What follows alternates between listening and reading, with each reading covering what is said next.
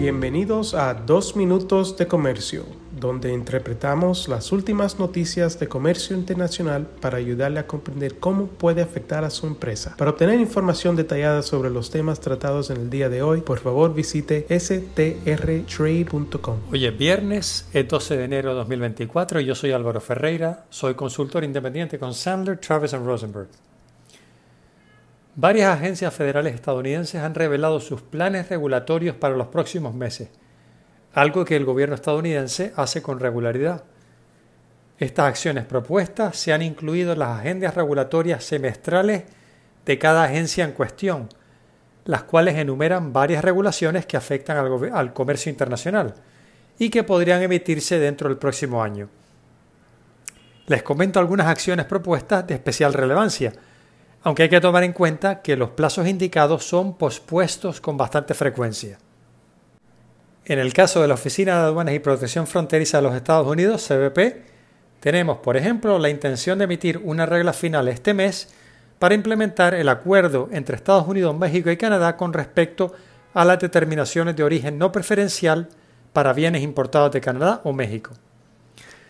Para este mes también tenemos una norma final que modificaría las regulaciones relativas la importación de bienes que violan o se sospecha que violan las leyes de derecho de autor de conformidad con la Ley de Facilitación y Aplicación del Comercio y ciertas disposiciones de la Ley de Derecho de Autor del Milenio Digital, además de una propuesta regulatoria para actualizar, modernizar y agilizar el proceso para hacer cumplir la prohibición de importar bienes extraídos, producidos o fabricados en cualquier país extranjero mediante mano de obra convicta o forzosa.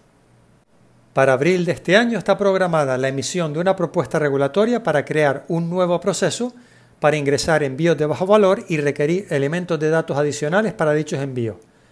Y para mayo una regla final para exigir a los agentes de aduanas que verifiquen la identidad de los importadores y de los importadores no residentes.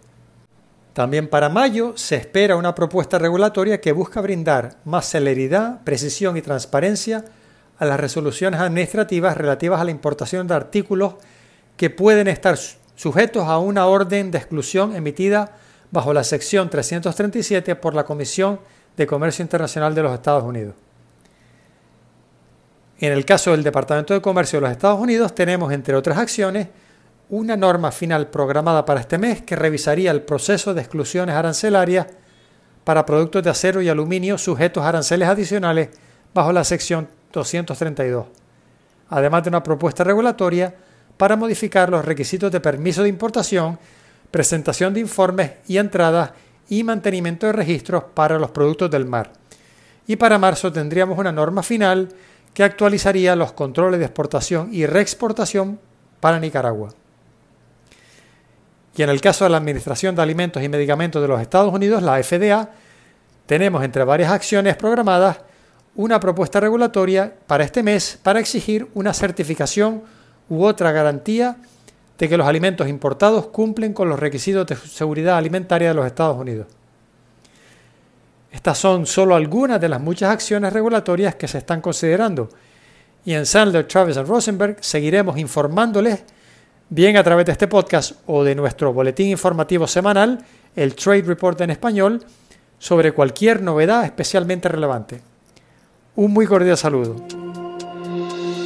Con profesionales en nueve oficinas, Sandler Travis Rosenberg es la firma de abogados más grande del mundo dedicada a asuntos legales de comercio internacional, aduanas y exportación. Este podcast es exclusivamente para fines informativos y no constituye un servicio legal. La contratación de un abogado es una decisión importante que no debe estar basada solamente en publicidad. Pídanos que le enviemos información gratuita por escrito sobre nuestras cualificaciones y experiencia. Envíenos un correo a strespanol.strtrade.com.